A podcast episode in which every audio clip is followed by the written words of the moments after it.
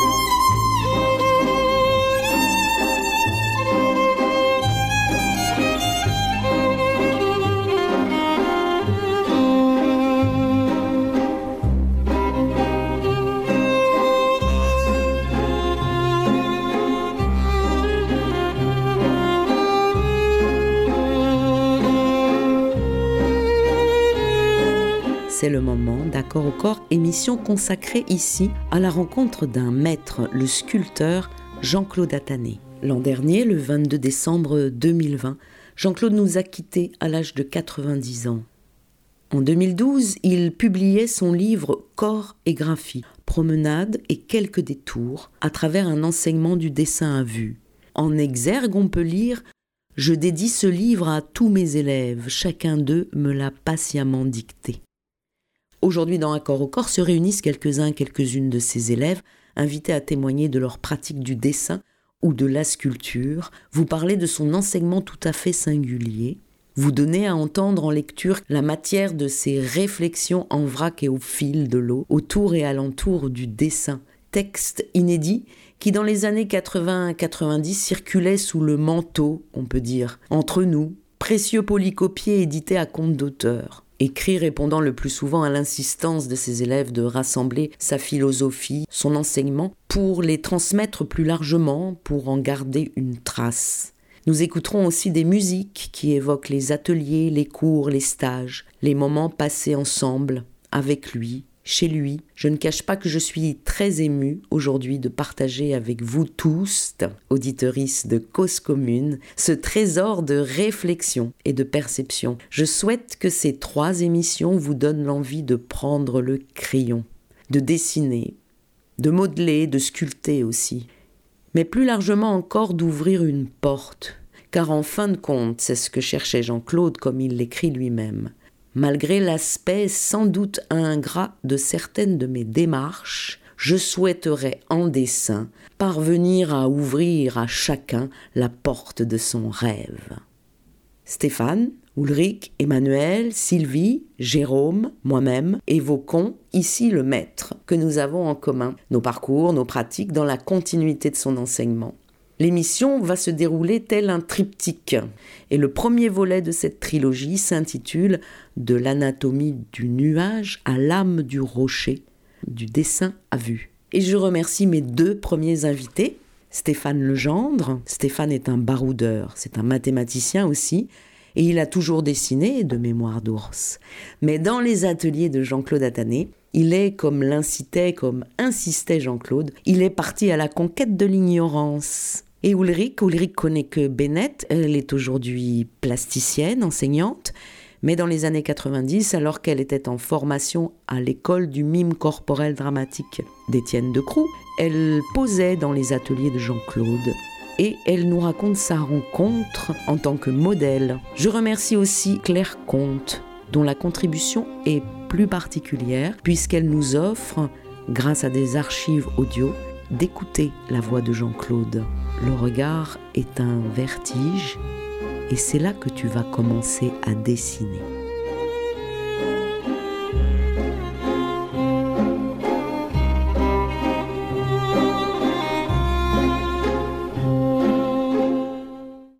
Bonjour Stéphane. Bonjour Corinne. Stéphane Legendre, tu es mathématicien de formation et euh, chercheur. Tu peux m'aider, mais euh, tu as modélisé les comportements des populations pour euh, certains laboratoires de biologie, je crois, dans le cadre du CNRS. Mm. Tu es aussi un voyageur. Un, Absolument. Un bourlingueur, un mochilero. Tu as mm, voyagé à pied. Dans beaucoup de régions du monde, en Australie, en Polynésie, au Mexique, en Inde. Et tu as, euh, au cours de ces voyages, réalisé de très beaux carnets de voyage qui mériteraient largement d'être édités, d'être publiés. Nous nous sommes rencontrés il y a une trentaine d'années euh, dans les ateliers de Jean-Claude Attané. Est-ce que tu peux nous en parler un peu euh, de cette, comment tu es arrivé là et, de cette rencontre avec lui? Bon, En fait, je ne me rappelle plus très bien par quel biais j'ai été amené à m'y retrouver. Mais par contre, l'impression que j'en garde, elle, elle est, vraiment exceptionnelle en fait. Bon, déjà, le cadre était très, euh, agréable. C'était un atelier très grand et des grands plafonds. C'était dans une aile du Louvre. Et il y avait une ambiance très chaleureuse, donc c'était le soir. Et euh, donc il y avait le, modèle vivant qui était en face de nous et les gens étaient en, demi-cercle autour.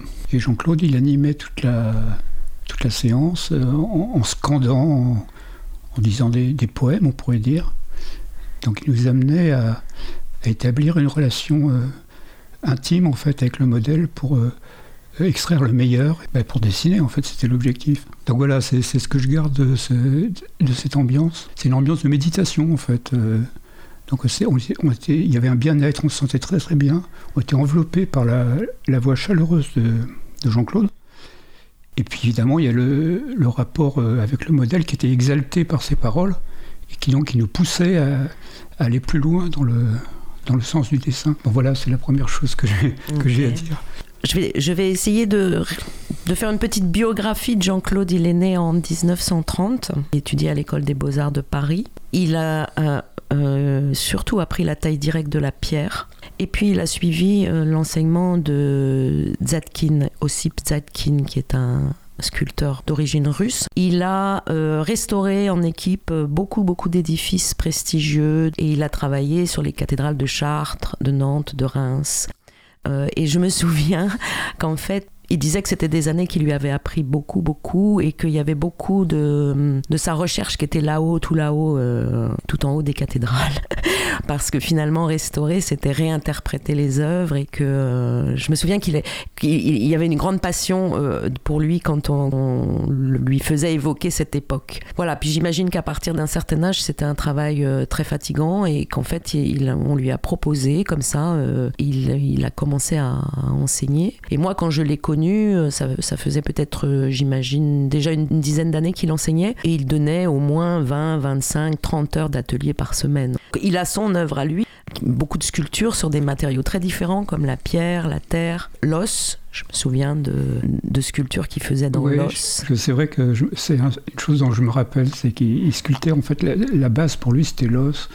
Et ça traduisait bien en fait son esprit euh, de se rattacher aux, choses les plus primitives, les plus euh, originelles en fait.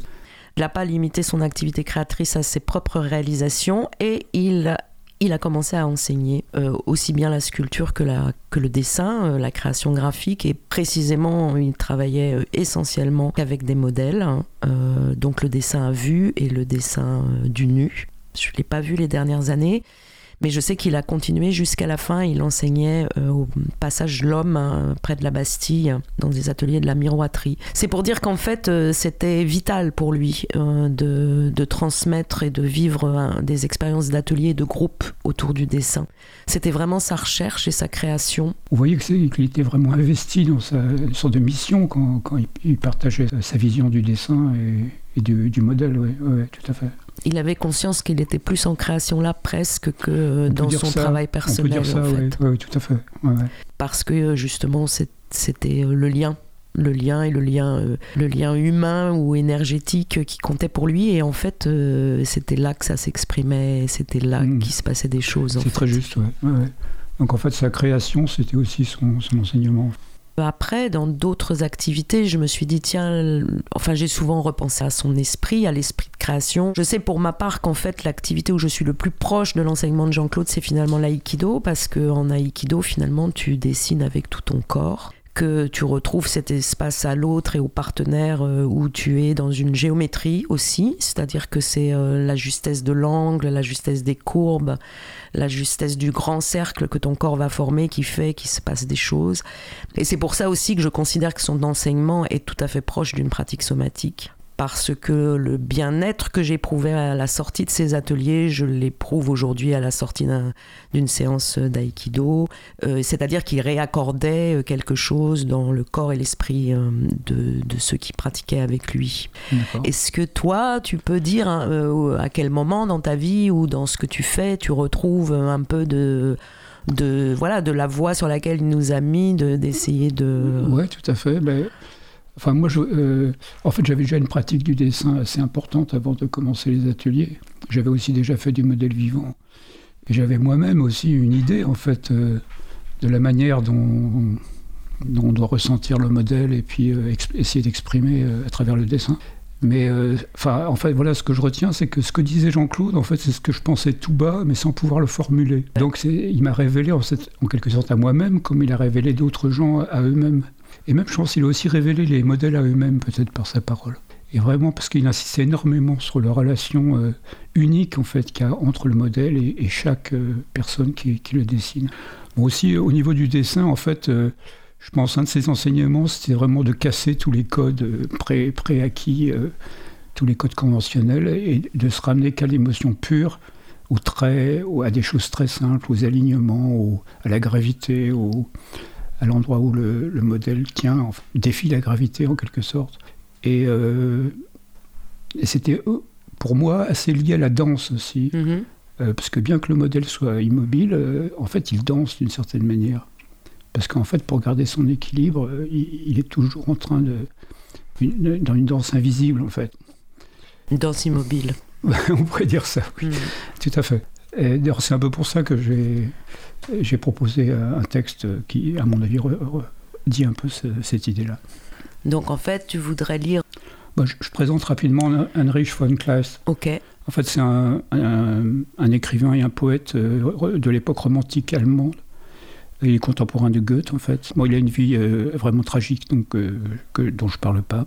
Et donc là, il a écrit une petite sorte d'essai qui s'appelle Sur le théâtre de marionnettes. Drüben hinterm Dorfe steht ein Leiermann.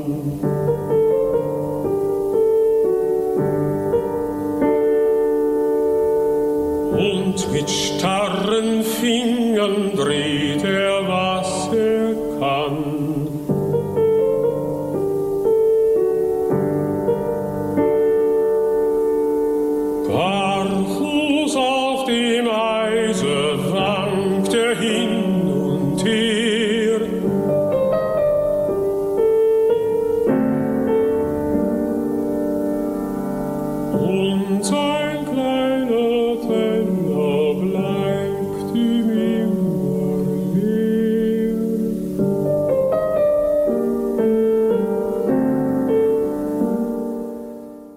Passant l'hiver de 1801 à M, j'ai rencontré un soir dans un jardin public M. C, engagé depuis peu comme premier danseur à l'opéra de la ville, où il connaissait un vif succès auprès du public. Je lui dis mon étonnement de l'avoir remarqué plusieurs fois déjà au théâtre de marionnettes dressé sur le marché pour divertir la foule par de petits drames burlesques entrecoupés de chants et de danses. Il m'assura que la pantomime de ses poupées lui donnait beaucoup de plaisir et déclara sans embâge qu'un danseur désireux de perfection pourrait apprendre d'elle toutes sortes de choses. Comme le propos me semblait dans le ton plus qu'une simple boutade, je m'assis près de lui pour mieux connaître les raisons sur lesquelles il pouvait bien fonder une affirmation aussi étrange. Il me demanda si je n'avais pas en effet trouvé certains mouvements des poupées, surtout des plus petites, très gracieux, dans la danse. Je m'informais du mécanisme de ces figures et demandais comment il était possible de commander leurs membres en tout point, comme l'exigeait le rythme des mouvements ou de la danse, sans avoir au doigt des myriades de fils. Il répondit qu'il ne fallait pas m'imaginer que chaque membre était avancé et retiré par le machiniste aux différents moments de la danse. Chaque mouvement avait un centre de gravité. Il suffisait de commander celui-ci à l'intérieur de la figure. Les membres, qui n'étaient que des pendules, obéissaient d'eux-mêmes de façon mécanique sans qu'on y soit pour rien.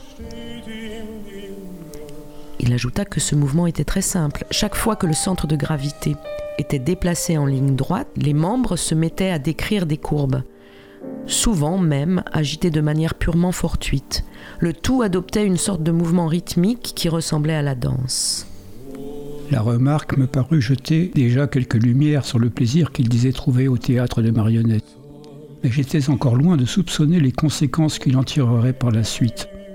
Je lui demandais s'il croyait que le machiniste qui commandait ses poupées devait lui-même être un danseur ou pour le moins avoir une idée du beau dans la danse. Il répliqua que le fait qu'un métier était aisé sur le plan mécanique n'entraînait pas de soi qu'il puisse être exercé sans la moindre sensibilité. La ligne que le centre de gravité devait décrire était à vrai dire très simple et croyait-il dans la plupart des cas toute droite. D'un autre côté, pourtant, cette ligne était profondément mystérieuse car elle n'était rien d'autre que le chemin de l'âme du danseur, et il doutait que le machiniste puisse la découvrir autrement qu'en se plaçant au centre de gravité des marionnettes, c'est-à-dire en dansant. Je répliquais qu'on m'avait dépeint ce métier comme assez dépourvu d'esprit, un peu comme de tourner la manivelle d'une vieille à roue. Nullement, répondit-il, les mouvements des doigts sont au contraire dans un rapport assez subtil à celui des poupées qui y sont attachées, à peu près comme des nombres à leur logarithme ou de l'asymptote à l'hyperbole. Et quel avantage aurait cette poupée sur les danseurs vivants? Quel avantage? Avant tout, mon cher ami, un avantage négatif, celui d'écarter toute affectation. Car l'affectation apparaît, comme vous savez, lorsque l'âme, vis motrix, se trouve en tout point autre que le centre de gravité du mouvement. Comme le machiniste ne dispose en fait d'aucun autre point que celui-ci sur lequel agir au moyen de fil, de fer et de la ficelle, tous les membres sont, comme ils doivent être, morts de pure pendule et obéissent à la seule loi de la pesanteur, qualité exquise qu'on chercherait en vain chez la plupart de nos danseurs. Voyez donc la paix, poursuivit-il, quand elle joue le rôle de Daphné, et que, poursuivie par Apollon, elle se retourne vers lui, son âme se tient dans les vertèbres des reins. Elle fléchit comme si elle allait se briser à la façon d'une naïade de l'école du Bernin. Voyez le jeune F lorsqu'il figure Paris debout entre les trois déesses, étant la pomme à Vénus. Son âme se tient exactement, cela fait peur à voir dans le coude. De telles méprises, ajouta-t-il, sont inévitables depuis que nous avons mangé du fruit de l'arbre de la connaissance. Mais le paradis est bien fermé, et le chérubin derrière nous. Il faudrait faire le tour du monde pour voir si, de quelque manière, il ne serait pas de nouveau ouvert par derrière. Je ris, évidemment, pensais-je, l'esprit ne saurait se tromper là où il n'en existe pas. Mais je sentais qu'il n'avait pas tout dit, et le priais de poursuivre. Ces poupées, déclara-t-il, ont de plus l'avantage d'échapper à la pesanteur. Elles ne savent rien de l'inertie de la matière, propriété des plus contraires à la danse, car la force qui les soulève est plus grande que celle qui les retient à la terre. Les poupées n'ont, comme les elfes, besoin du sol que pour l'effleurer et ranimer l'élan de leurs membres par cet appui momentané. Je dis qu'aussi habilement qu'il conduit son paradoxe, il ne me ferait jamais croire qu'il puisse y avoir plus de souplesse dans un mannequin mécanique que dans la structure du corps humain. Il reprit qu'il était parfaitement impossible à l'homme d'approcher même en cela le mannequin, que sur ce terrain seul un Dieu pourrait se mesurer avec la matière, et que c'était là le point où les deux extrémités du monde circulaire se raccordaient. Je m'étonnais de plus en plus et ne sus que répondre à d'aussi étranges affirmations. Il semblait, reprit-il en prenant une pincée de tabac, que je n'avais pas lu avec attention le troisième chapitre du premier livre de Moïse. Et à qui ne connaissait pas cette première période de toute culture humaine, on ne pouvait guère parler des suivantes, et moins encore de la dernière. je dis que je savais fort bien quel désordre produit la conscience dans la grâce naturelle de l'homme.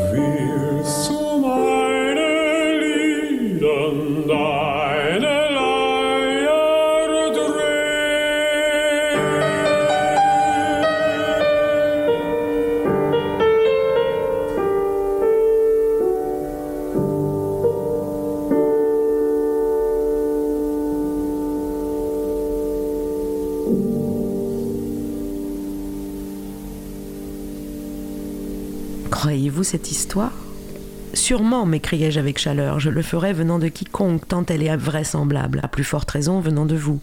Eh bien, mon cher ami, dit monsieur C, vous êtes en possession de tout ce qu'il faut pour me comprendre. Nous voyons que dans le monde organique, plus obscur et plus faible est la réflexion, d'autant plus rayonnante et souveraine s'étend la grâce. Toutefois, comme l'intersection de deux droites partant d'un même côté d'un point, après le passage à l'infini, se retrouve soudain de l'autre côté, ou comme l'image du miroir concave après s'être éloigné à l'infini revient soudain juste devant nous, de même, la grâce, quand la connaissance est pour ainsi dire passée par un infini, est de nouveau là, de sorte qu'elle apparaît en sa plus grande pureté dans cette conformation humaine du corps, qui ou bien n'a aucune conscience, ou bien a une conscience infinie, c'est-à-dire dans le mannequin ou dans le Dieu. En sorte, dis-je un peu rêveur, qu'il nous faudrait de nouveau manger du fruit de l'arbre de la connaissance pour retomber dans l'état d'innocence Sans nul doute, répondit-il. Sans nul doute, répondit-il. C'est le, dernier chapitre, de l'histoire du, monde. Heinrich von Kleist, décembre 1810. Pourquoi ce texte par rapport à Jean-Claude Quand j'ai euh, connu l'enseignement de Jean-Claude, je suis entré en résonance. Enfin, j'ai trouvé que ce texte entrait en résonance avec son enseignement entre un mannequin euh, qui n'a aucune conscience et, ou un Dieu qui a une conscience infinie. Et voilà, je pense que la métaphysique du dessin, en quelque sorte, ça, ça revient à, trouver le, juste point entre ces deux, euh, ces deux extrêmes. Mais je pensais aussi qu'une part de l'enseignement de Jean-Claude, c'était de nous ramener vraiment à l'innocence primitive, à, dessiner sans phare, sans affectation, sans, euh, bah, vraiment avec notre âme. Quoi. Avec notre âme, tout en s'appuyant sur du senti, de la perception, sur des choses qui, en fait, euh, tu te souviens, il parlait de diapason des mm. verticales, des horizontales, mm. des... et que ça, en fait, c'est le corps tout entier qui devait le sentir et euh, pratiquer, mm. le, enfin, le maîtriser, euh, on va dire, à un niveau corporel, en fait. Hein. Fait. et qu'en plus, la rencontre avec le modèle était aussi une histoire de, de, de corps, parce que c'était... On rentrait dans dans un lien, dans une relation quasiment énergétique. Et il nous ramenait à une certaine euh, sensation primitive aussi. Absolument, tout à fait. Mais là, j'ai pas encore tout dit, si tu veux. Ah, vas-y. Parce que euh, tout ce texte, il est focalisé sur la danse, en fait.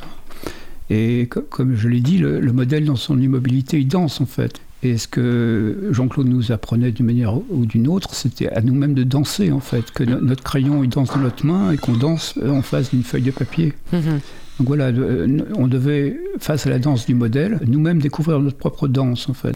Voilà, donc c'est vraiment quelque chose de, très corporel, hein, c'est pas mental du tout. Euh, voilà.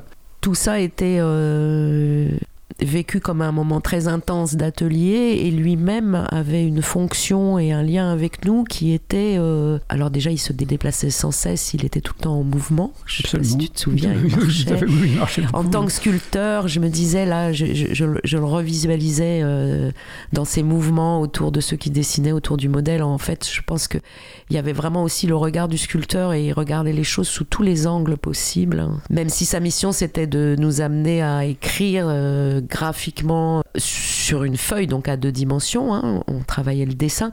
Mais en fait, il avait cette espèce d'attitude du sculpteur où il regardait tous les angles possibles. Il était en constante euh, tension, mouvement, il était en création en fait. Et il y avait cette parole.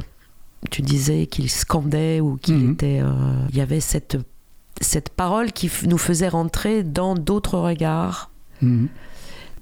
Peut-être le plus simple, c'est de lire un de ses textes où il s'en explique très bien. Je peux c'est un texte écrit 20 ans après euh, le polycopier euh, de réflexion au fil de l'eau, euh, mm. en vrac et au fil de l'eau autour et alentour du dessin et de son enseignement. Chorégraphie, c'est vraiment un livre qui a été publié et où il décrit un certain nombre d'exercices, c'est très très concret et euh, il y a une partie où il explique réellement euh, dans quel esprit il a essayé de travailler, qu'est-ce qui s'est passé, mais il donne aussi vraiment euh, les exercices qu'il a dû inventer de façon très concrète, donc c'est très intéressant. Et puis à la fin, il, il essaye de s'expliquer sur effectivement ce qui se passait dans les séances par rapport à une espèce de parole spontanée, même on pourrait dire automatique quelque part.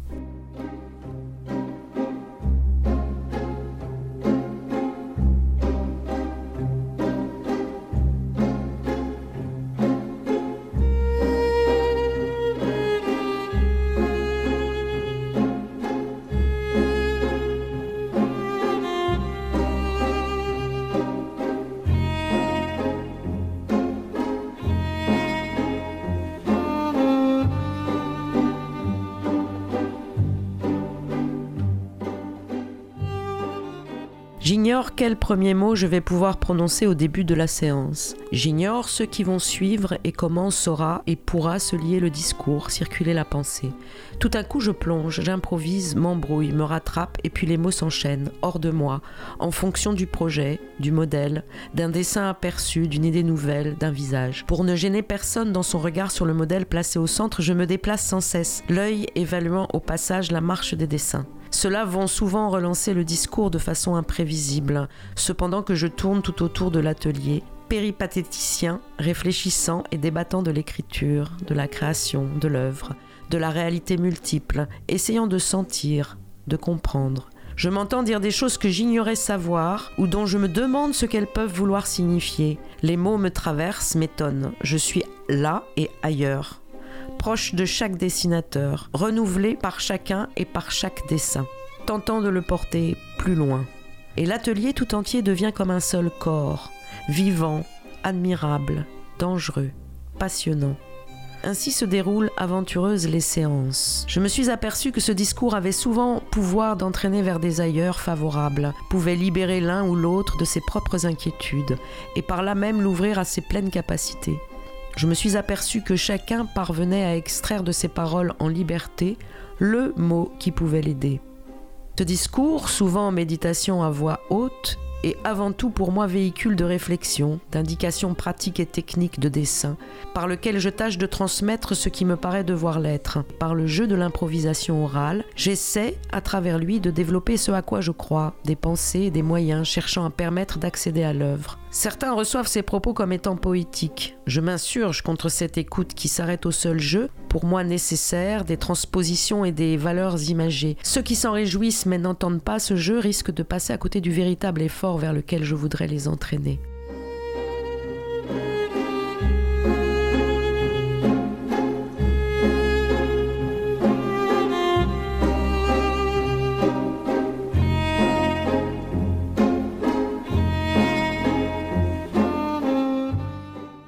Mais bien évidemment, et comme il est inévitable et souhaitable que ce soit par-delà tout désir et toute volonté extérieure, chacun métabolise à sa façon en fonction de ses nécessités.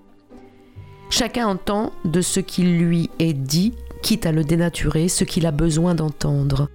J'ai vu des effets très bénéfiques provenant de réflexions que j'étais censé avoir faites réflexion qui, telle qu'elle m'était ensuite rapportée, exprimait plus ou moins le contraire de ce que j'avais dit. Cet espace entre la chose pensée et dite par moi, la façon très différente dont elle est parfois comprise tout en produisant l'effet souhaité, m'intéresse au plus haut point.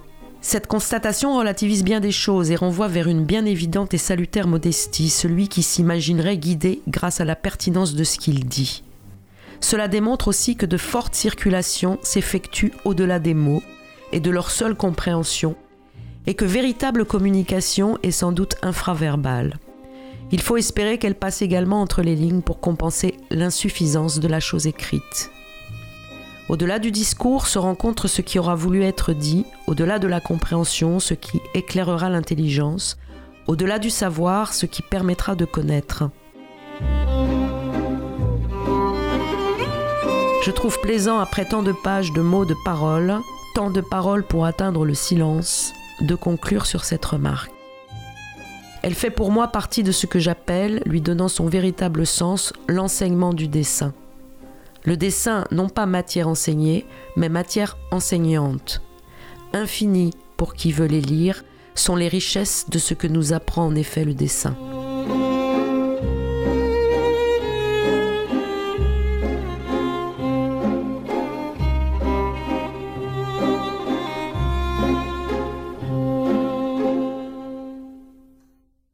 Vous écoutez Cause Commune 93.1 FM ou bien cause-commune.fm. C'est le moment d'accord au corps consacré à la rencontre autour et alentour de Jean-Claude Attané, sculpteur, et nous poursuivons avec notre invité Ulrich Konecke. Ulrich Konecke. Bonjour. On s'est rencontrés euh, il y a maintenant euh, plusieurs années, même plusieurs décennies, dans les ateliers de monsieur Jean-Claude Attané. À l'époque, je crois que moi je dessinais et toi tu posais pour lui. Moi je me souviens très très bien de cette séance. Tu venais d'arriver euh, à Paris et tu faisais des études de mime corporel dramatique à l'école d'Étienne de Croix. Euh, tu es surtout une plasticienne, tu as fait euh, des études en art plastique, une thèse même, on va en parler tout de suite. Tu dessines et tu, tu crées graphiquement. On est là pour rendre hommage à ce maître qu'on a eu en, commun, Jean-Claude. Oui. Je viens de découvrir en fait en lisant euh, un des livres, un des seuls qu'il aura vraiment publié avec une, une maison d'édition, les éditions 100 000 milliards, qui s'appelle donc Chorégraphie je viens de me rendre compte qu'il avait mis en exergue Michaud et que dans la thèse que toi tu as écrite, qui s'appelle Ligne porteuse, et eh ben toi aussi tu as mis en exergue Michaud. Alors j'avais envie de lire les deux citations. La tienne, d'abord, ennoblie par une trace d'encre, une ligne fine, une ligne où rien ne pue. Henri Michaud. Et puis, ben, euh, chorégraphie, Jean-Claude Attané, publié en 2012, euh, promenade et quelques détours à travers un enseignement du dessin à vue. Plus que m'exprimer davantage, grâce au dessin, je voulais, je crois, imprimer le monde en moi. Henri Michaud. Ce que je voulais, c'était lire les premières lignes de ta thèse. Elle parle d'elle-même, euh, du rapport entre le fait d'écrire et, et le corps. Telle une funambule, je poserai un pied devant l'autre, si mon habileté me le permet, je me lancerai à faire des sauts et des figures. La ligne est là, démarrant devant moi, mes yeux la suivent. Elle passe par des vides et des pleins, traverse des nuits comme des jours. Cette ligne sera mon guide, et même dans le brouillard, mon corps devra sentir son chemin, du moins je l'espère ce début de thèse, il est euh, très proche de ce que, euh, que j'avais l'impression que voulait nous transmettre Jean-Claude, pour plusieurs raisons. D'abord parce qu'il disait qu'on, quelque part, euh, on fécondait un dessin, c'est-à-dire que dès le, premier, dès le premier geste, dès le premier point, dès le premier trait, on était parti dans une histoire qui devait se développer. Donc, cette, cette notion de ligne un peu qui, se, ou de fil qu'on tire, tu te souviens? Oui, absolument. Et puis, euh, on, arrivait même à dire que finalement, euh, tous les dessins ou toutes les recherches de signes d'écriture euh, voilà, d'une vie étaient finalement peut-être un même dessin qu'on essayait de, toujours préciser tout au long de sa vie, mais qu'on dessinait, on continuait un même dessin en fait. c'est une, belle, une belle idée de cet ensemble, de ce, départ, euh, que, tout fait partie de la vie, et d'une même vie, et qu'on n'arrête jamais. Donc, c'est une belle pensée. Ligne porteuse hein. C'est ça fait loin. C'est il y a longtemps. C'est les lignes, effectivement, les lignes qui nous portent, les lignes qui sont là partout, les lignes qui sont pas forcément visibles, donc on, est tout le temps entouré, on, on, est dedans, on, est... Mhm tout, tout mouvement qu'on fait laisse, laisse, une trace, toutes, toutes les énergies qu'on laisse. Mhm. ils sont là, ils sont pas forcément visibles. Donc même dans un dessin, quand on dessine une expression, on n'est pas forcément sur la ligne qui est visible, mais c'est aussi l'énergie qui n'est pas visible qu'on essaie de transposer dans un mhm. dessin. Et euh, donc, euh, moi, j'ai fait une réflexion par rapport à, à, tout ça, à ces lignes non visibles et quand même visibles ou rendues visibles d'une manière ou d'une autre, qui peut être là et qu'on peut ressentir, peut-être pas voir, mais peut-être ressentir. Voilà, ça c'est un peu les thèmes qui m'intéressent dans la vie, dans le, dans le dessin, dans le mouvement, et sur lequel j'ai essayé de réfléchir en écrivant tout ça. Mhm. Je me souviens que tu, tu l'as fait euh, par rapport, euh, je crois, à deux choses. Déjà, la... enfin, tu as essayé de le traiter déjà dans un premier temps par rapport à une mémoire, non?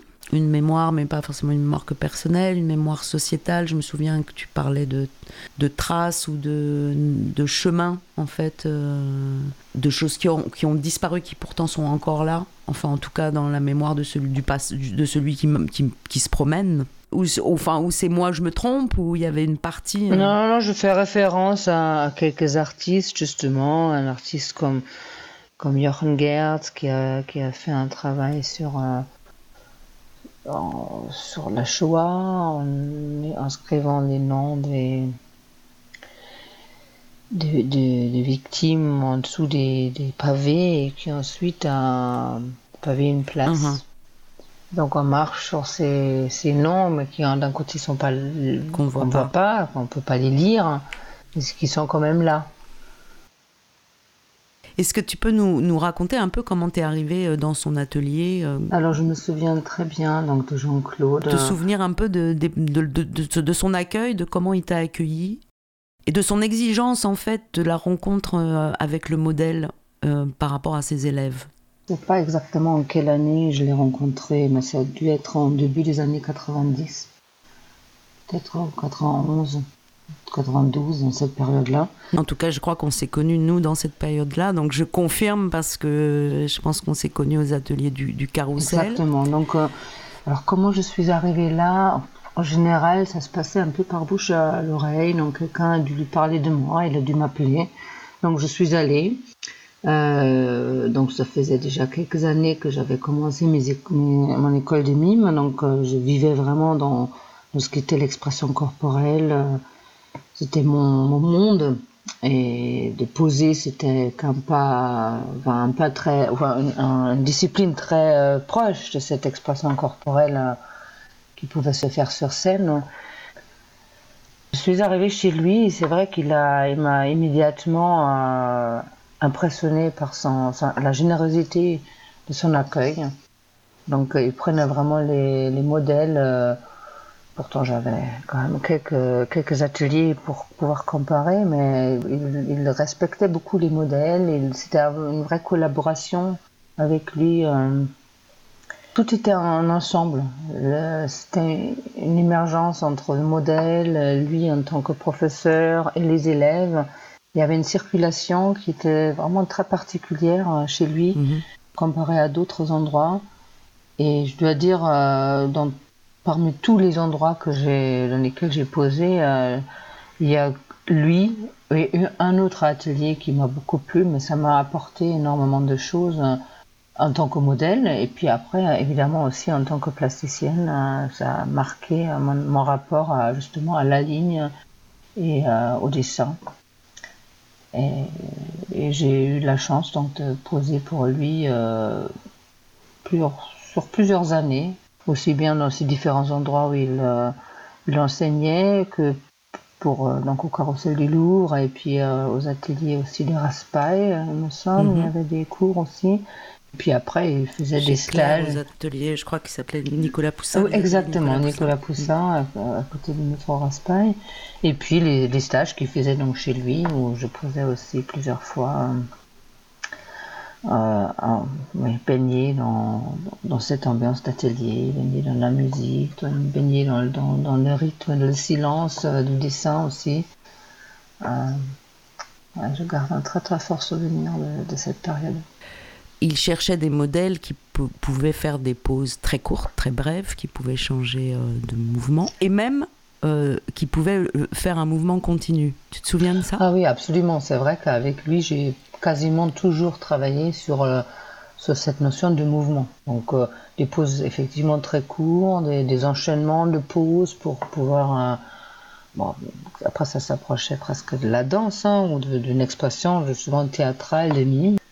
J'ai une anecdote un peu drôle, cette réflexion que tu m'avais fait un jour en disant mais tu sais en fait quand on pose nu, euh, on est bien plus habillé que dans la vie euh, normale. Tu te souviens que tu m'as dit ça un jour Et voilà, est-ce que tu pourrais nous expliquer ça en fait? Alors euh, quand je parle d'habits quand on est nu, oui ça, ça peut paraître un peu contradictoire, mais pour moi de, de, prendre une pause aussi courte ou aussi longue soit-elle, même si évidemment c'est plus, plus facile presque dans une pause courte, c'est que j'essaye d'exprimer quelque chose avec mon corps. Mm-hmm. Donc une émotion, euh, et, c'est cette émotion que je présente aux, gens qui, qui dessinent. Mm-hmm.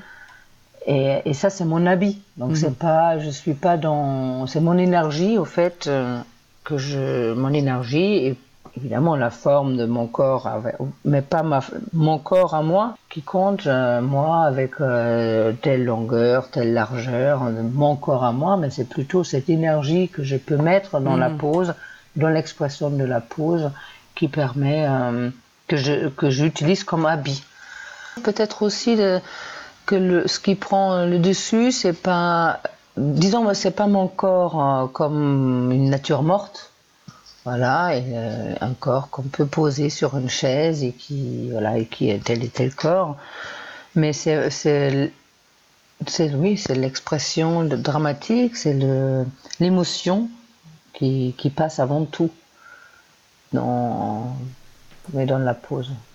Alors je vais le citer un peu euh, pour peut-être qu'on comprenne mieux. Jean-Claude parlait beaucoup dans ses ateliers et c'est quelqu'un qui a transmis un enseignement oral parce qu'il développait une espèce de, de flux de paroles continu qui portait euh, qui portait à la fois le modèle, à la fois ses élèves, à la fois lui-même à créer un autre regard porté sur, euh, sur l'événement, sur ce qui se passait, sur ce que euh, on était en train de, de, vivre. Hein. C'était vraiment une invitation comme ça, un espèce de flux, une rivière. Et, parfois, donc, il rentrait dans, ce qu'on pourrait presque appeler une logorée ou une incantation, où il scandait quelque chose comme ça. Euh, il traduisait, il essayait de traduire par les mots euh, comment son regard se transformait, qu'est-ce qu'il percevait de, de la personne qui posait que le regard ne soit pas inférieur à la chose regardée, ne la rende pas moins riche, moins particulière, moins extraordinaire qu'elle n'est, que le regard transforme celui qui regarde de tout ce qui est unique et spécifique dans la chose regardée, être l'inventeur, le découvreur de ce que l'on regarde. Le dessin recherche des axes, des centres, des points de tension.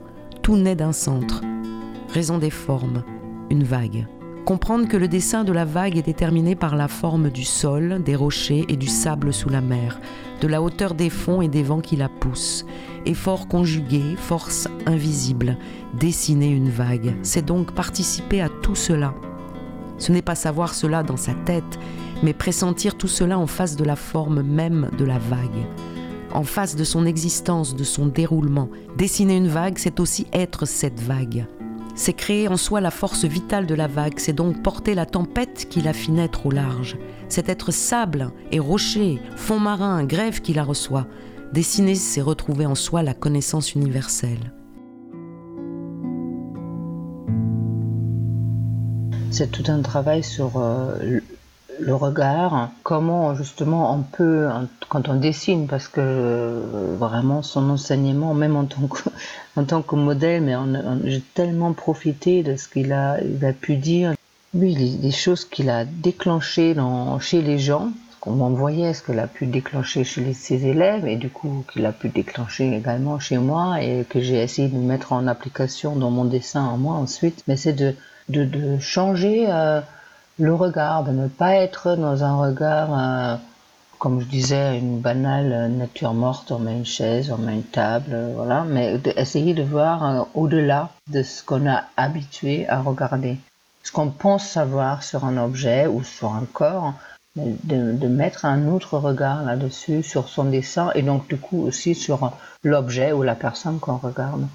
Tu es, euh, tu es enseignante à plusieurs titres. Est-ce que justement, parce que finalement, euh, vraiment la création de Jean-Claude et l'engagement de Jean-Claude, ça a été sur, ça, sur transmettre, sur le lien qu'il crée avec ses élèves aussi, c'est-à-dire comment amener quelqu'un à, rester libre tout en, étant exigeant. Hein, ça ne veut pas dire à faire ce qu'on veut, mais, euh, à rester libre parce que justement, ça va nous faire découvrir des choses euh, qu'on est les seuls à pouvoir découvrir en fait. Par exemple, dans ses ateliers, il enseignait à un groupe. Il n'y en avait pas un qui faisait vraiment. Chacun faisait le dessin de. Très souvent dans les ateliers, euh, il y a quand même une espèce de d'influence ou de patte ou de. Là, chacun partait dans son univers à lui et dans des univers tout à fait différents. Oui, absolument, parce qu'il permettait, il amenait au fait chacun, chacune à, à voir euh, de sa manière. Et il, essayait de, plutôt que de formater les élèves, hein, comme tu disais que ça peut arriver dans certains ateliers, euh, formater, on fait comme ça, on fait comme ça, on fait comme ça, et tous les dessins finissent par se ressembler. Euh, lui, il a réussi à, trouver à permettre à chaque élève de trouver son chemin à elle, euh, son chemin à lui pour Il, en fait, c'était comme quelqu'un qui, prenait les élèves par la main et qui disait Tiens, regarde, tu peux voir ça, tu peux voir ça, mais c'est l'élève qui doit marcher et chaque élève marchait à sa manière. C'est vrai. Je vais lire un petit peu un petit extrait qui va dans le sens de ce que tu dis. Enseigner le dessin est travail de laboureur, le désir de dessiner est graine et le dessin est plante qui devra se développer, témoin par sa forme et sa richesse des terrains où elle se sera nourrie. Pour être fort, l'acte de dessiner doit traverser tout entier celui qui dessine, image de toutes ces stratifications, en même temps qu'il vient aérer les terres profondes et sans doute les modifier, les altérer. L'enseignant n'est pas là en premier lieu pour apprendre à l'élève à faire du dessin sinon par moments très particuliers pour soutenir sa démarche, bouée légère le plus possible de celui qui apprend à nager et qu'il faut retirer ou dégonfler dès que faire se peut. Je crois que Jean-Claude nous avait transmis euh, à la fois qu'on repartait toujours à zéro quelque part, qu'il fallait être vierge dans son regard et dans sa façon d'appréhender le monde, et etc. etc. Et, en tout cas, qu'une des luttes, et qui était presque pour moi... Euh, entre guillemets politique, hein, c'est-à-dire que oui, si chacun était libre dans son dessin, peut-être que euh, peut-être que la société pourrait vraiment changer parce que chacun, euh, bah, chacun justement serait dans son dessin. Alors l'autre dessin peut-être euh, avec un E, mais c'est-à-dire dans, dans, dans, dans, sa voix, dans, dans la place qu'il a et dans ce qu'il a vraiment à faire en fait. Oui, tout à fait, oui, tout à fait, c'est ça. C'est ce que j'ai essayé de, dire en fait ça va tout à fait dans la même direction.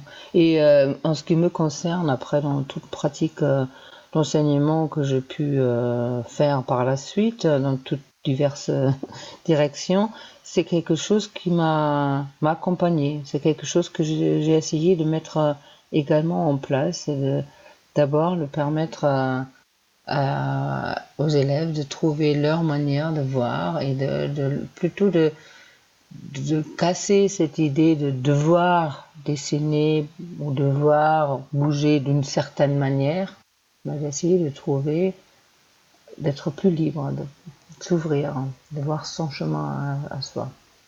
Donc euh, je, pense sans lui, j'aurais pas pu faire ça. Ça, ça ce serait, là, tu nous parles de fondamentaux que tu as découverts par le mime, par exemple. Mais après, tout, tout ça, ça peut s'appliquer euh, en ce qui me concerne, j'ai toujours trouvé que les règles que j'ai pu découvrir dans, la formation de mime, je pouvais toujours appliquer les mêmes choses euh, dans toutes les autres matières. Hein. Donc cette liberté justement, cette euh, essayer de trouver, je pense que c'est la marque de, tout artiste d'ailleurs, hein, d'essayer de, trouver son, sa manière de faire et son et pas de suivre, d'être rigide, de suivre quelque chose qu'on croit savoir, qu'on croit devoir faire, quelque chose qui, euh, qui nous est propre. Donc euh, c'est applicable pour tout, dans la vie, dans, dans tout.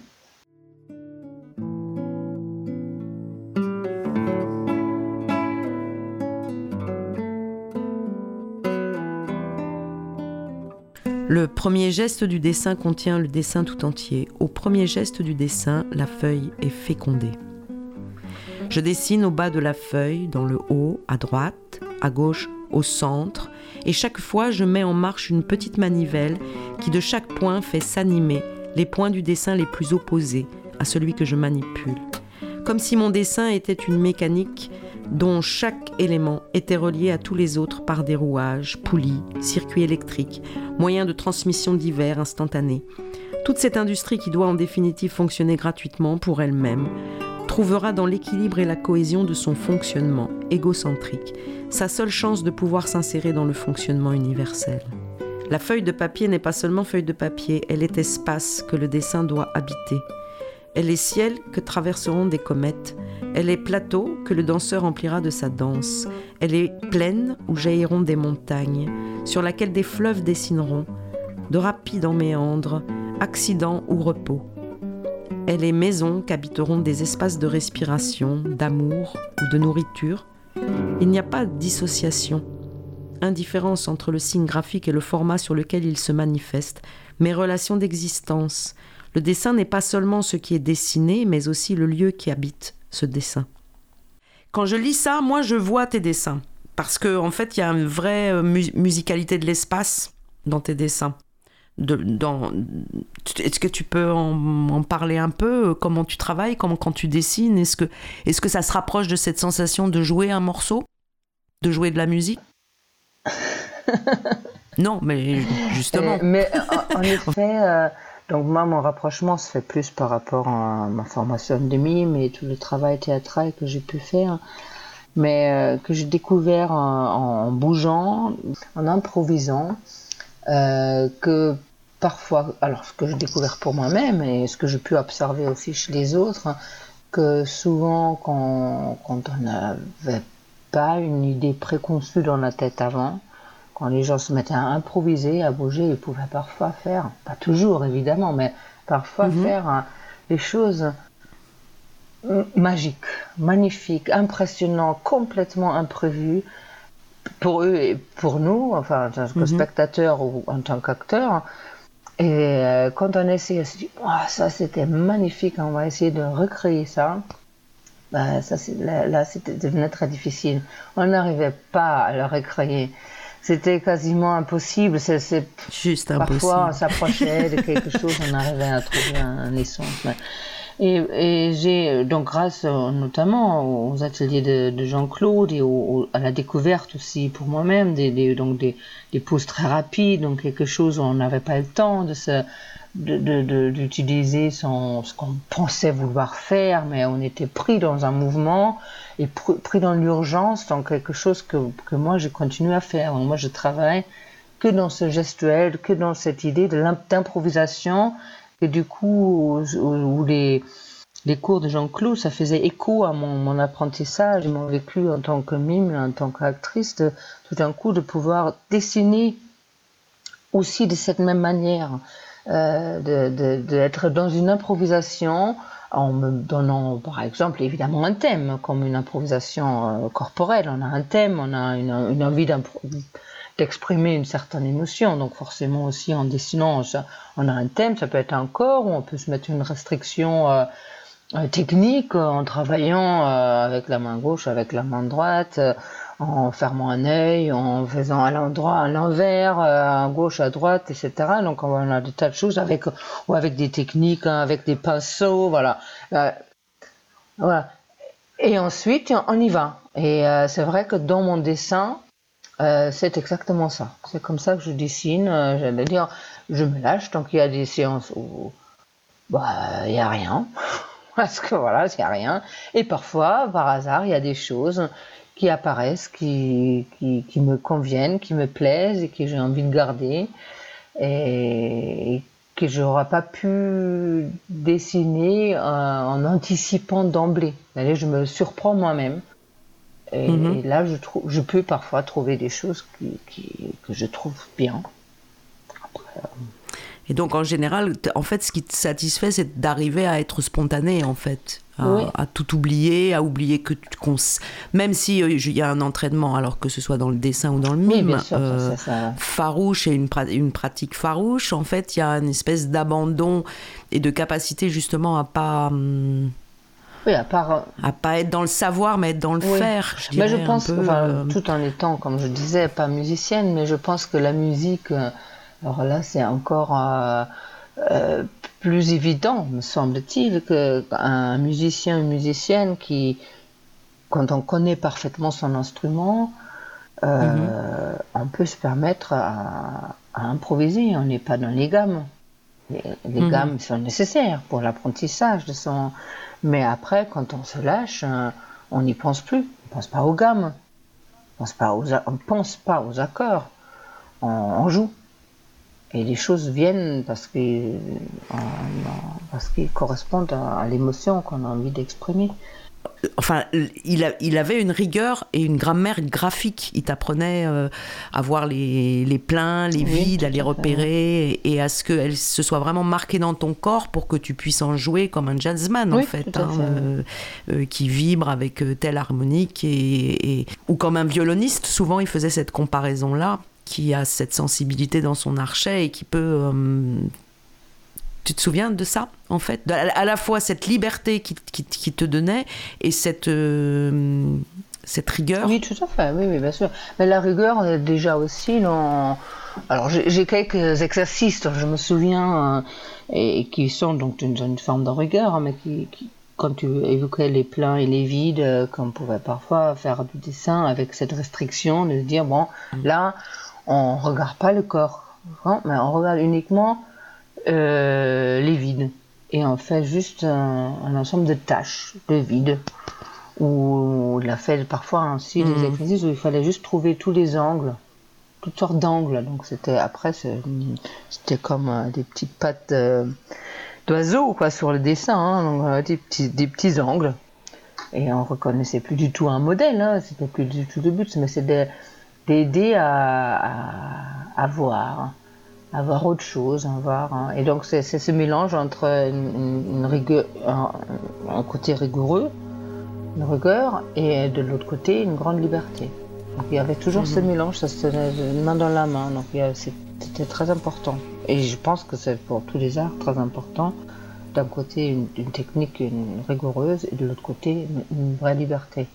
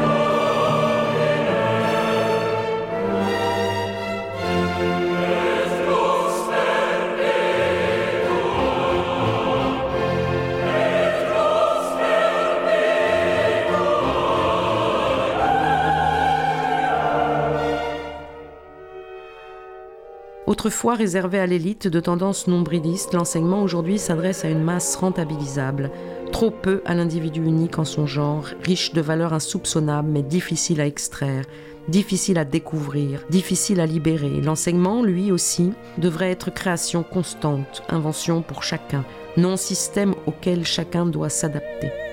L'enseignement actuel, à l'image du fonctionnement de toute la société, est fondé sur l'idée de compétition la compétition étant le seul moteur de transformation de l'individu, avec son corollaire qui est en général destruction de l'autre, alors que les vérités importantes dont chaque individu est dépositaire en tout domaine ne sont pas compétitives mais complémentaires et nécessaires à l'accomplissement de l'homme et de l'univers.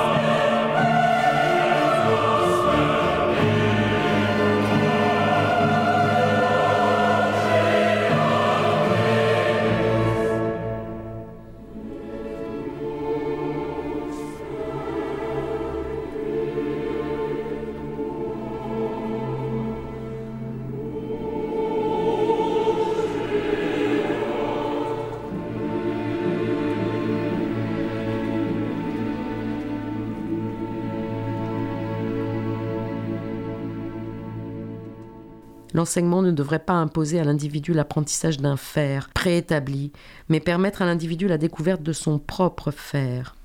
Dans des classes primaires en cours préparatoire, ne voit-on pas encore aujourd'hui des enseignants de dessin dessiner au tableau des modèles de lapins et de fruits que les enfants doivent recopier pour apprendre à dessiner lapins et fruits, aberrante négation et assassinat de la superbe créativité de l'enfant? De telles pratiques, qui pourraient être dénoncées en nombreuses matières, sont d'une stupidité criminelle. L'enseignant devrait apprendre en premier lieu à savoir ne pas enseigner. L'enseignement devrait avoir comme premier souci la mise en création de l'individu, seule façon d'apprendre, quelle que soit la branche de son activité, quelle que soit l'ampleur de son psychisme et de son intelligence, et pour développer ceci au maximum. La diversité des dons est infinie et le moindre d'entre eux doit être découvert, préservé, développé, et non étouffé par des interdits et des sélections arbitraires, et prématuré, ou par la nécessité de se couler dans un moule préétabli pour devenir des imitateurs de ce qui se fait. Il n'est pas d'équilibre possible et d'évolution réelle des sociétés humaines tant que ne sera pas appris à chacun à découvrir ses propres capacités et richesses de création, qui sont, dans l'invention du monde et de soi-même, garantes de possible équilibre et d'évolution personnelle profonde, capacité et richesse grâce auxquelles l'homme devient en mesure d'occuper la place qui lui est réservée dans le processus universel de création et peut se sentir dans l'harmonie, frère des cailloux, des plantes et des étoiles, comme eux, et de même substance, dans la même aventure de connaissance.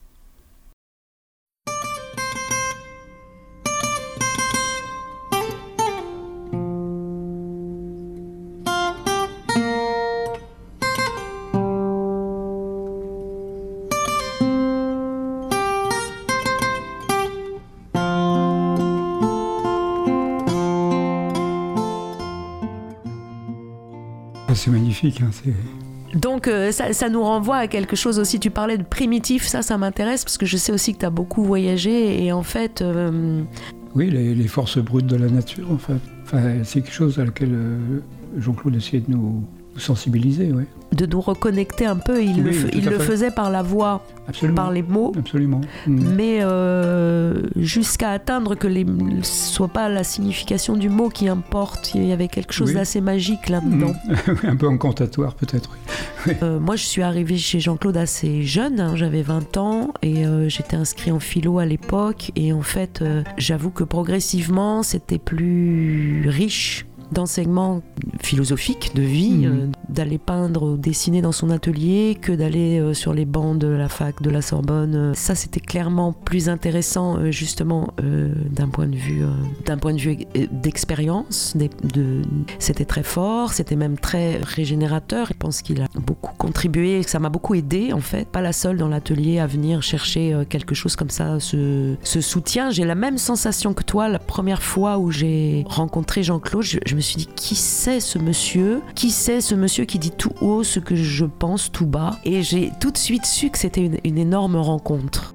Comme anecdote, euh, un soir comme ça, euh, euh, parce que donc on quittait les ateliers, je sais pas, peut-être vers 22h ou 23h, donc on marchait parfois dans la nuit pour aller vers le métro. Je sentais chez lui que quand même toute cette recherche reposait sur enfin, je me souviens lui avoir demandé, euh, mais comment tu fais avec toutes ces, comment tu fais, comment, comment tu supportes, comment, comment t'as fait en fait, parce qu'on avait quand même une différence d'âge. Mm. Euh, avec toute la violence de ce monde, toute la misère de ce monde, comment tu peux euh, arriver à, avoir toute cette force quoi qu'il nous donnait, mm. etc. Mm. Et en fait, voilà, je me souviens et c'est quelque chose qui m'habite, dont je pense euh, très très souvent. Je me souviens, il m'a dit, mais tu sais, j'ai de plus en plus la rage.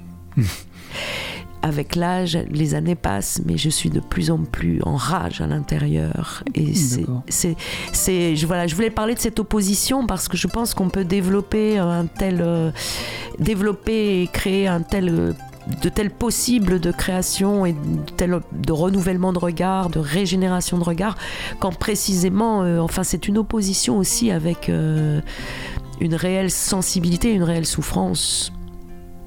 Euh, enfin une réelle, au moins, je ne sais pas comment le dire, un réel désespoir face au monde et face à ce qu'il mmh. est.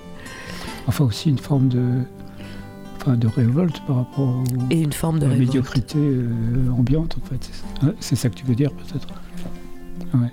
Bah, c'est pas quelqu'un de médiocre, ça c'est sûr. Donc euh, forcément, il, était un peu en rage.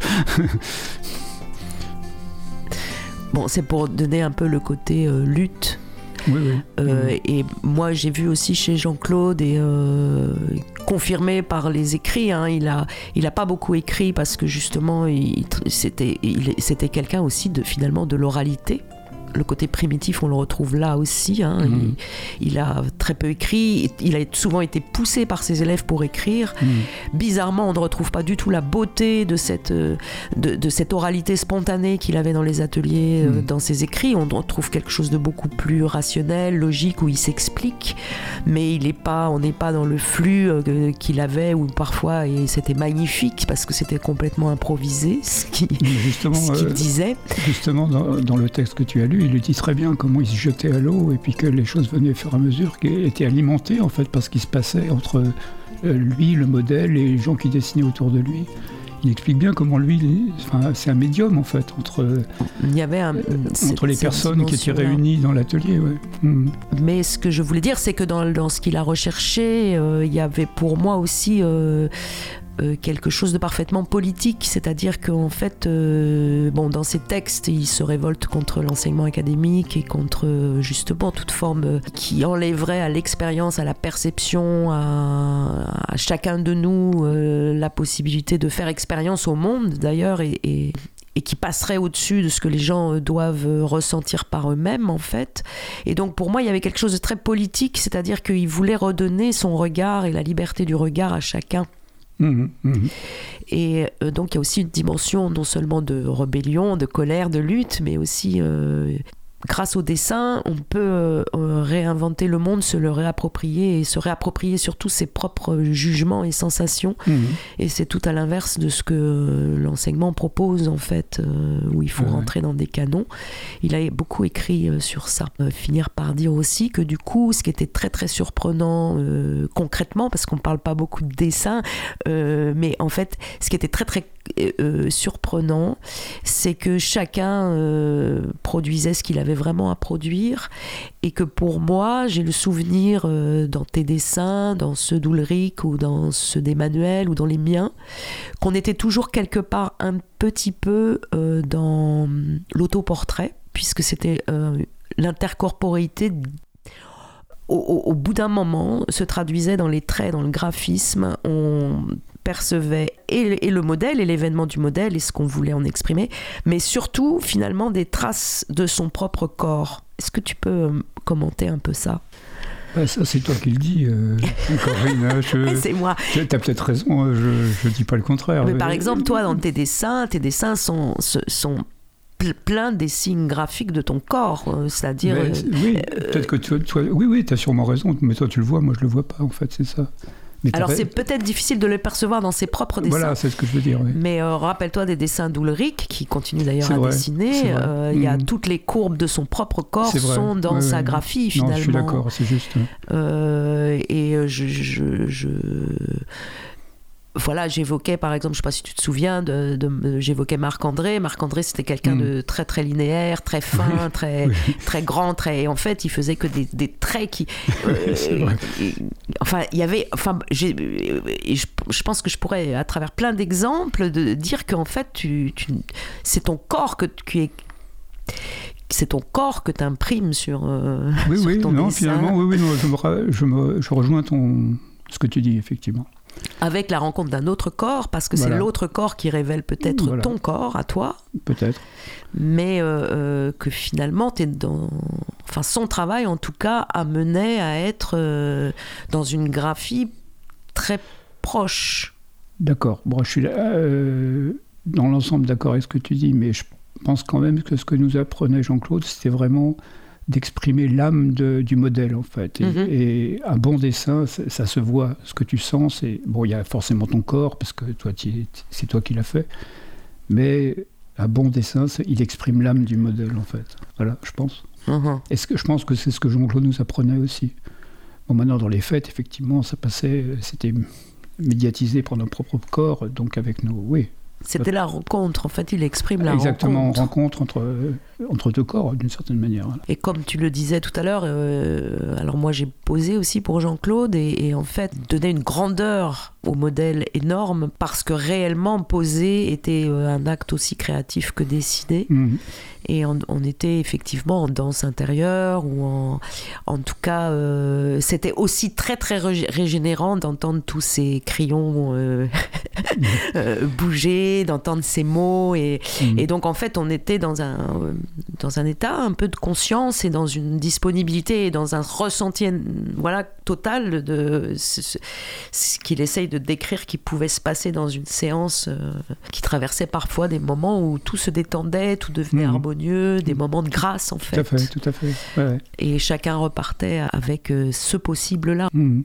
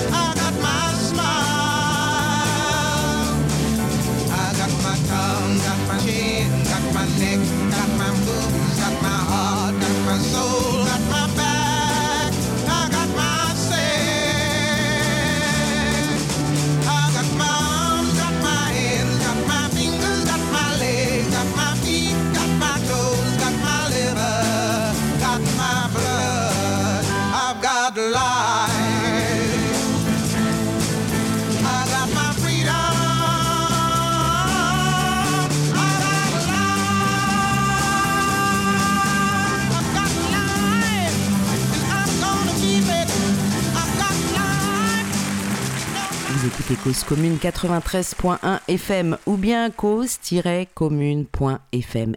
Et nous poursuivons avec Stéphane Legendre autour et alentour et par quelques détours notre rencontre avec Jean-Claude Attané. Est-ce que je peux te confier de lire un autre texte de Jean-Claude pour finir? Bah vas-y, ouais. Le travail essentiel est donc de parvenir à cette lecture, transposition de toute chose en valeur d'écriture, sans que le nom du sujet et sa fascination n'imposent une forme, des rapports, une définition, préfabriquée ou convenue d'avance. Il ne s'agit donc pas d'attitude spéciale concernant tel ou tel sujet en tant que lui-même. N'importe lequel d'entre eux peut devenir prétexte à étude et servir d'exercice à cette écoute que je dis universelle. Reporter naturellement de l'un à l'autre, du corps au paysage ou du paysage au corps. Cette lecture et cette écoute dépendront probablement d'une persévérante gymnastique de sensibilisation à ces valeurs auxquelles il faut croire, qui finiront par faire inconsciemment partie intégrante de la lecture de toute chose. Le modèle, le corps, l'autre nous-mêmes, est un sujet auquel on porte d'évidence un intérêt particulier. Dans l'ordre du regard et dans celui du dessin, on le considère à part. Dans les ateliers, dessiner le nu est une sorte de promotion habituellement réservée à ceux qui savent déjà.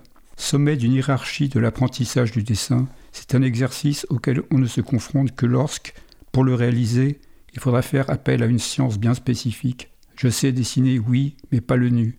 Dessiner des rochers, c'est facile, mais le nu, c'est une autre affaire. Cet autre nous-mêmes, le modèle vivant, est sans doute porteur de sens et d'interrogation pour chacun d'entre nous, et sa représentation doit être chargée d'une signifiance particulière. La motivation qui pousse à exprimer son image ne peut avoir, en celui qui s'y aventure, que des racines profondes et intimes. Mais le regard d'écriture à sur lui est identique à celui qu'il faut porter sur quoi que ce soit. Il faut aussi savoir que pour l'artiste et par la vertu de son regard, toute chose écoutée possède une âme. Sa lecture inspirée, découvrant le champ d'écriture qu'il interprétera, relie chaque événement à la vie universelle et à lui-même. L'artiste témoigne ainsi de ce monde qu'il imprime en lui, de ce monde au cœur duquel il a lui-même imprimé. Alors, sous le crayon de Van Gogh apparaît l'âme de ses misérables chaussures, sous celui de Giacometti celle de son atelier ou des intérieurs de Stampa, sous celui de Cézanne vibre celle de la Sainte Victoire. Je souhaite pour ma part que puisse être découverte l'âme des rochers et qu'il soit vu comme aussi difficile à dessiner que le nu. La passion du sujet, souhaitable en toutes circonstances, si elle peut porter loin l'expression du dessin, ne modifie pas pour autant qu'il s'agisse du corps ou de toute autre chose, ce que, pour situer froidement le processus à sa place d'efficacité fonctionnelle, je pourrais nommer le protocole de regard que je préconise. Quelle que soit la destination du voyage, le capitaine fera le point selon des procédures similaires. Quand on est un voyageur, qu'on est tout seul, qu'on parcourt le monde à l'aventure, qu'est-ce que c'est euh, euh, justement, qu'est-ce que ça apporte de, de dessiner à ce moment-là? Oui, bah, c'est très bien que tu me poses cette question, et c'est bien en rapport avec ce que dit Jean-Claude. C'est qu'en fait, il n'y a pas vraiment de sujet. En fait, Euh, ce qu'il faut, c'est regarder, puis oublier euh, le reste. Et donc, pour moi, enfin, quand j'ai fait des, souvent des, des aquarelles de paysage, donc ça n'a pas de rapport avec le nu. Et mais pourtant, la sensation, c'est la même, de, de s'investir dans le paysage au point que euh, on, disparaît soi et qu'on rentre dans une forme de méditation. Enfin, Et c'est un état très très agréable, qui n'est pas toujours facile à, à conserver, hein, parce qu'il faut méditation, il faut quand même être attentif, il faut être, euh, faut être vigilant, voilà. Mais euh, je pense que ça correspond bien euh, à ce que Jean-Claude nous apprenait, en fait, d'être à la fois détendu et, et vigilant. Est-ce que c'est pas une façon de refaire un peu page blanche, justement, et de, re- de renouveler son regard et de repartir Oui, comme ça euh, Absolument, ouais. Chaque euh, nouvelle expérience de, de regard et de dessin euh, est nouvelle, en fait, ouais. Alors après, c'est vrai qu'on acquiert euh, un peu de savoir-faire, euh, Mais je pense que Jean-Claude nous apprenait justement à pas nous laisser bercer par ce savoir-faire et à être authentique à chaque fois, pas, pas se laisser faire, enfin se laisser emporter, disons, par des, réflexes ou des, des connaissances préacquises. Je crois qu'il à- à- à cultiver une telle sensibilité, à pratiquer un tel ressenti sans se mentir, sans échappatoire, que finalement, quand je dessine, il y a quelque chose qui, euh, régénère, ce qui fait que ce soit proche de la méditation, c'est-à-dire que mm, c'est un nouveau souffle, c'est euh, recommencer quelque part, je sais pas, c'est renaître, se réancrer dans le monde aussi. Une forme de mise à nu aussi. ouais, ouais, ouais. Je sais donc pour connaître un peu tes carnets qu'il y a c'est aussi un rapport de, de connaissance au monde et de souvenirs. Et les carnets, il y a beaucoup de dessins qui, qui racontent tes rêves, euh, ton inconscient. Qui, qui, donc il y a aussi des dessins imaginaires, on va dire, des, Oui, d'imagination. Mm. Tu peux nous, nous, nous préciser euh, peut-être aussi pour toi-même ce que c'est que cette connaissance-là, c'est-à-dire cette matière enseignante dont, parlait Jean-Claude. C'est-à-dire que le dessin, c'est pas quelque chose que tu apprends, c'est quelque chose qui finit par t'apprendre. Euh, oui, peut-être. Peut-être, on peut dire ça. Je sais pas. Oui, oui, non, c'est. Oui, oui, je pense qu'il y a une. Ben, c'est un peu aussi ce que disait Jean-Claude. C'est que lui, euh, quand il commençait à parler, il se jetait à l'eau et puis il était entraîné par sa parole et par la situation. Et je pense que dans le dessin, on peut trouver aussi ça. C'est-à-dire qu'il faut se jeter à l'eau, euh, se dépouiller et puis euh, après, on peut trouver euh, la grâce, en fait. Voilà. Et puis simplement, en fait, regarder essayer de traduire ça graphiquement te montre à quel point les choses sont liées. Et dans un monde où on cherche à constamment t'isoler, séparer les choses, Oui. faire de tout une spécialité et, Oui, euh, de la viande fait. hachée, le dessin euh, rassemble en fait. Absolument, absolument. Réunit euh, ce qui a été désuni. Et, euh, Mm. et rien que ça, c'est, c'est un bon enseignement. absolument. Merci beaucoup Stéphane. Ben, merci à toi.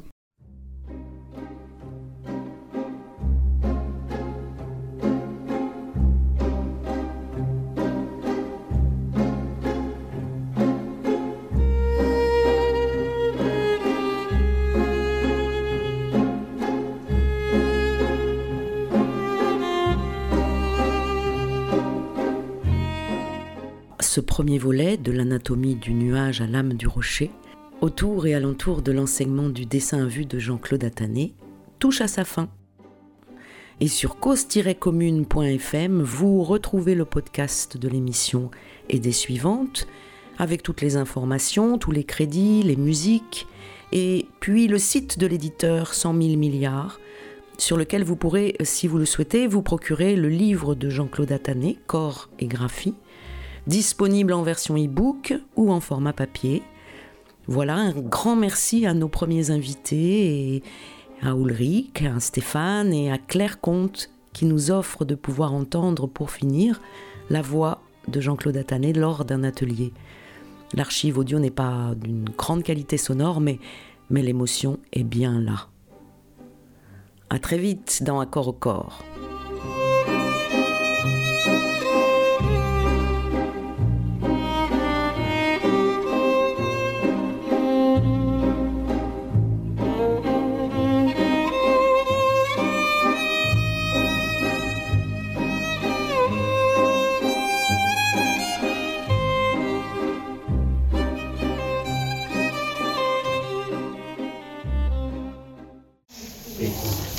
Ça, prends, hein, prends ces lumières, je dirais, avec amour.